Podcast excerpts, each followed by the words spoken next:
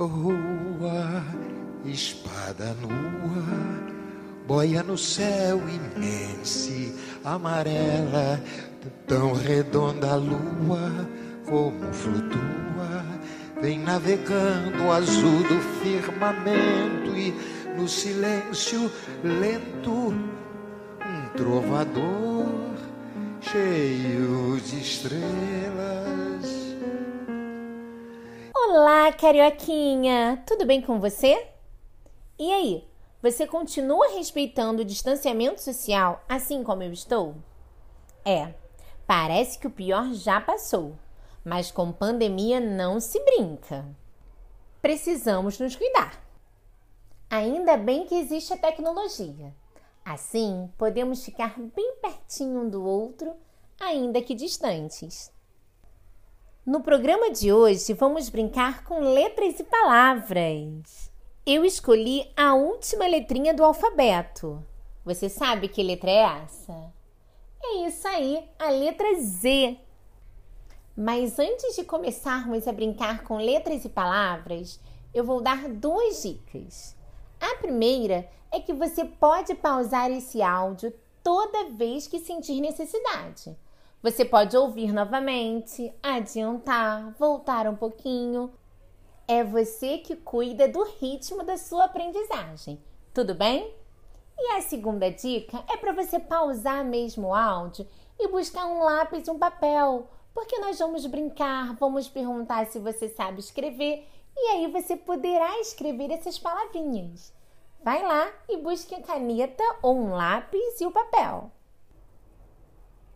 Agora que você já está com papel e com lápis ou uma caneta para escrever, vamos começar a brincadeira.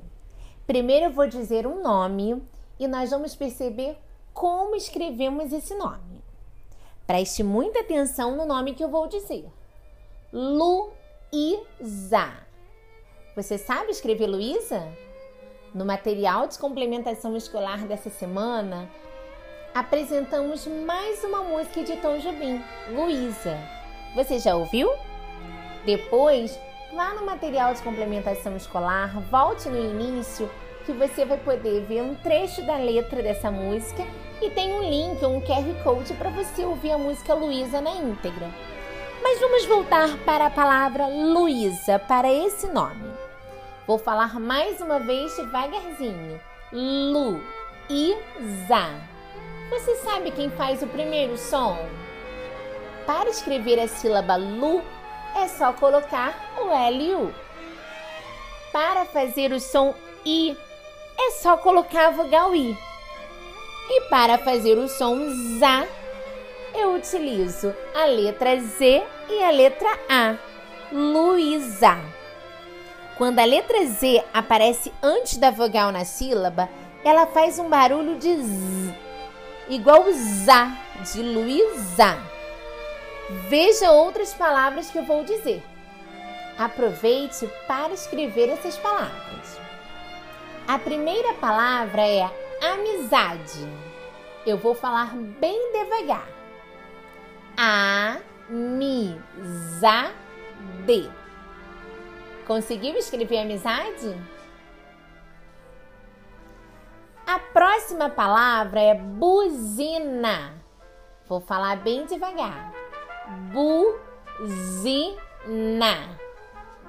E aí? Conseguiu escrever buzina, carioquinha? A terceira palavra que você vai escrever é azedo. Conseguiu escrever azedo?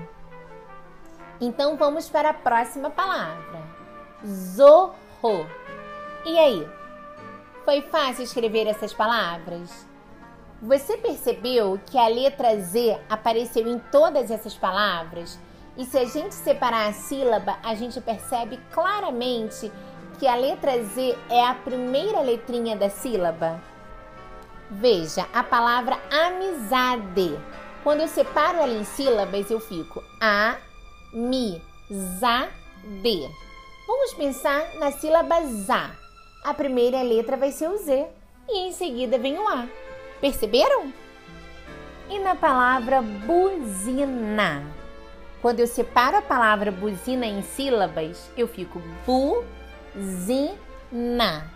Vamos observar a sílaba Z. O Z aparece antes da vogal I. Da mesma maneira, na palavra azedo.